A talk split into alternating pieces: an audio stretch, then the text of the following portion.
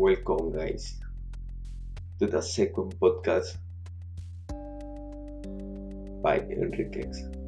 My lifestyle consists in number one, go for a run for 40 minutes a day. Number two, eat a fruit and vegetable. Number three, rest the appropriate hours and read a book. 10 for 20.